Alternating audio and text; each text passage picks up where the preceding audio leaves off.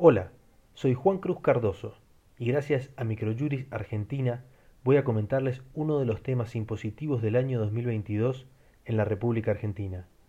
Se trata del Consenso Fiscal 2021 y con él comentaremos también las oportunidades que como República seguimos perdiendo. Veremos a lo largo de estos minutos cómo seguimos vibrando invariablemente entre la inseguridad jurídica, la complejidad tributaria y la mayor presión impositiva. Marco Tulio Cicerón, jurista, filósofo y político romano, dijo ya hace demasiados años, los impuestos son los nervios del Estado, frase que hoy es quizás más visible que nunca. El 27 de diciembre de 2021 se firmó en la República Argentina el nuevo consenso fiscal entre la nación y las provincias, y llamativamente fue suscrito por casi todas las jurisdicciones del país. En el año 2022 toca a las legislaturas locales ratificar o rechazar el mismo. La historia hablará. Mientras, analizaremos los aspectos tributarios que contiene el consenso a fin de dejar en evidencia la inconveniencia del mismo y el perjuicio directo que causa a los contribuyentes.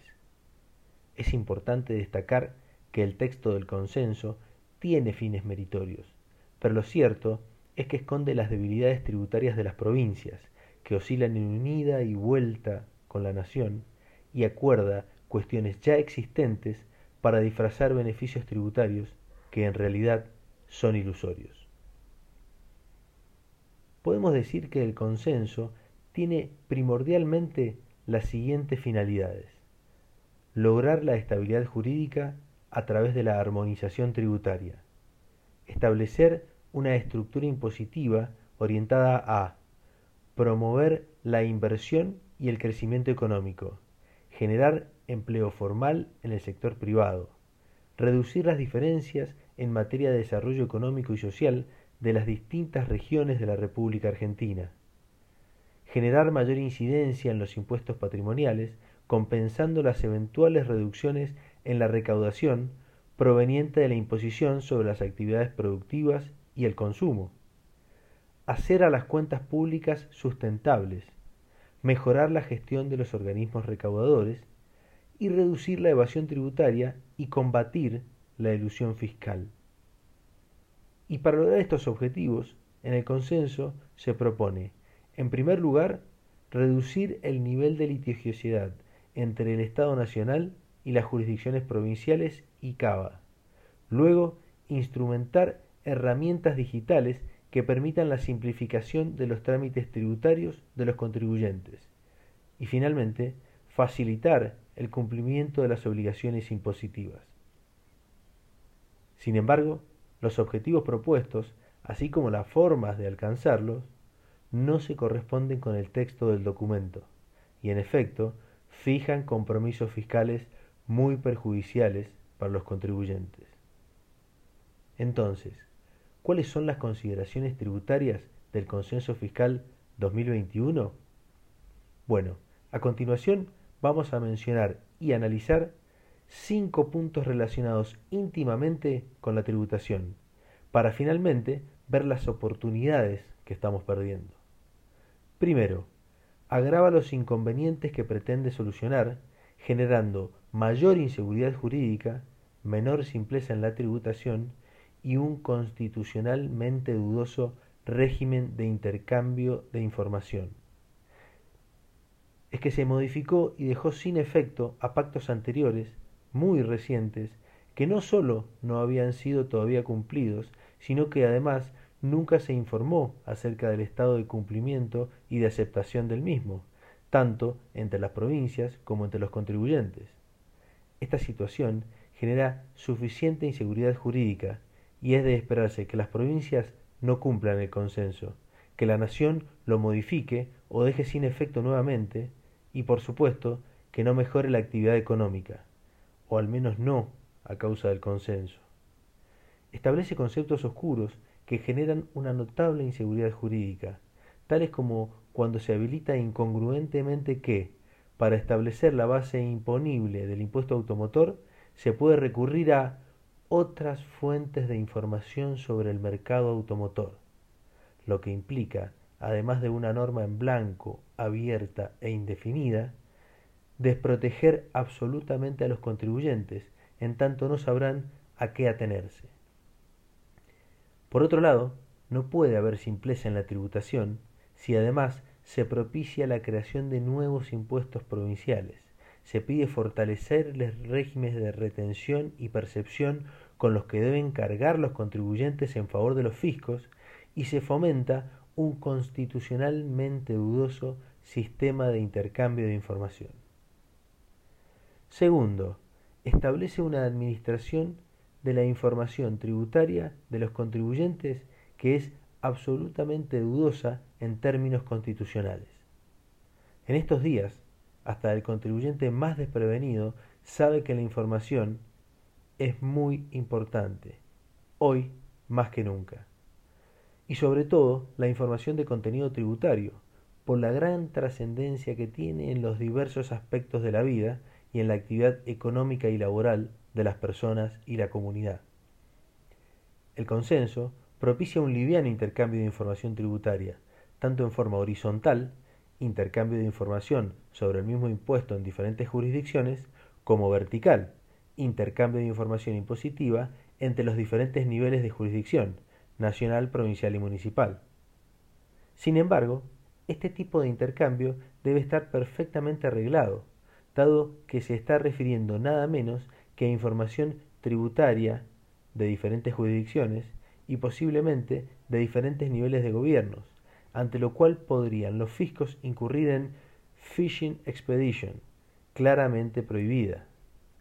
El phishing expedition se da fácilmente cuando la administración de una jurisdicción que necesita información sobre uno o más contribuyentes pide indiscriminadamente información, sin mención de nada en particular, o no indica concretamente en qué contexto y para qué necesita la información.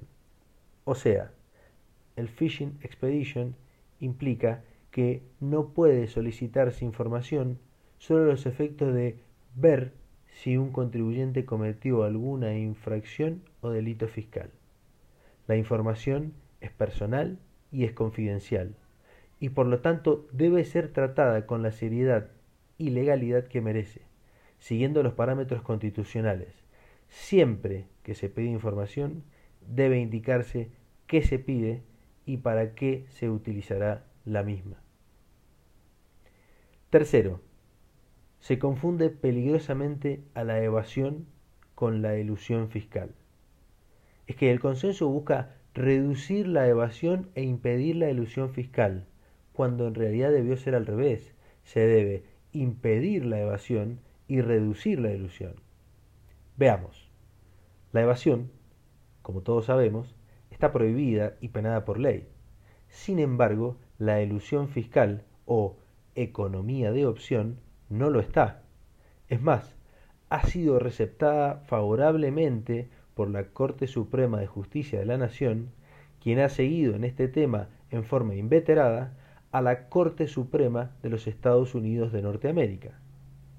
La jurisprudencia norteamericana, que en incontables ocasiones ocupó del análisis de ahorro de impuestos, señaló en el leading case Commissioner vs. Newman, cuya cita podrán ver en la publicación escrita de este comentario en el portal de Microjuris Argentina, que nadie tiene la obligación de pagar más impuestos de lo que la ley manda. Los impuestos son exacciones compulsivas, no contribuciones voluntarias, por lo que exigir más en nombre de la moral es meramente hipócrita, dijo la Corte del país norteamericano. Por su parte, nuestra Corte Suprema de Justicia de la Nación sentenció que el esfuerzo honesto de los contribuyentes para limitar o reducir sus ingresos tributarios al mínimo legal, utilizando formas jurídicas económicamente más convenientes, no son reprensibles si bien la autoridad fiscal puede contrarrestar esta posibilidad mediante el establecimiento de presunciones o procedimientos para neutralizar el efecto buscado por el contribuyente. En este sentido, vemos que se ha desnaturalizado el concepto de ilusión al pretender impedirlo en tanto todas las administraciones y organismos tributarios internacionales propician una relación de cooperación entre los fiscos y los contribuyentes para evitar planificaciones fiscales agresivas. Es bueno entonces preguntarse, en Argentina, ¿es más agresiva la posible planificación fiscal de los contribuyentes o el sistema tributario mismo?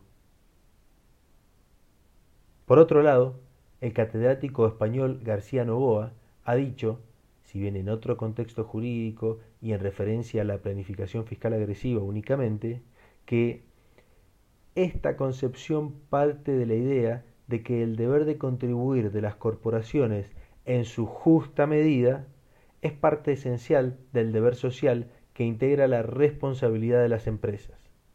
De manera que la adopción de estrategias destinadas a no contribuir, contrarias a la recaudación, léase elusión, son también contrarias a la responsabilidad corporativa, pero, agregamos nosotros, no lo son a la ley.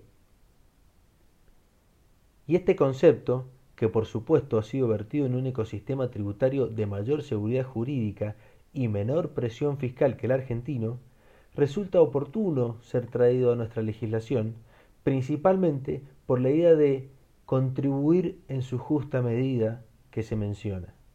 Posiblemente así entiendan los legisladores argentinos que recién, luego de diseñado ese sistema, el de contribuir en su justa medida, la administración tributaria, en consonancia con los contribuyentes, podrán acordar sistemas de intercambio de información eficaces y diseñar sistemas que al mismo tiempo eviten la planificación fiscal agresiva.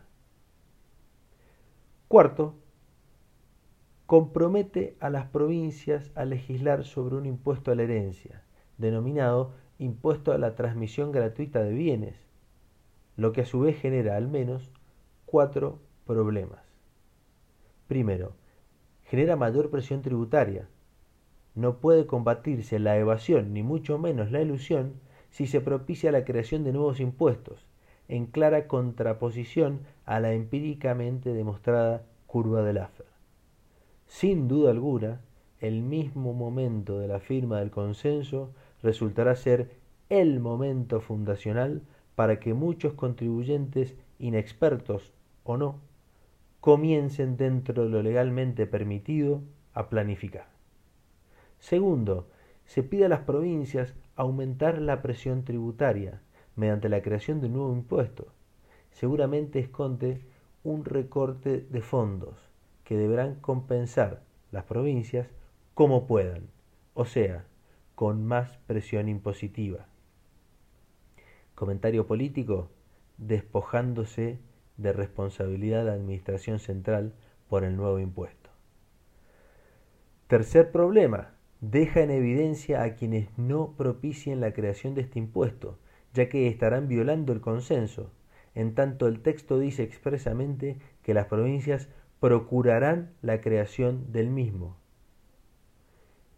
Y el cuarto problema, el nuevo impuesto, en efecto, es al aumento de riqueza obtenido a título gratuito, con lo cual queda por definir cómo se determinará qué señala el consenso como riqueza.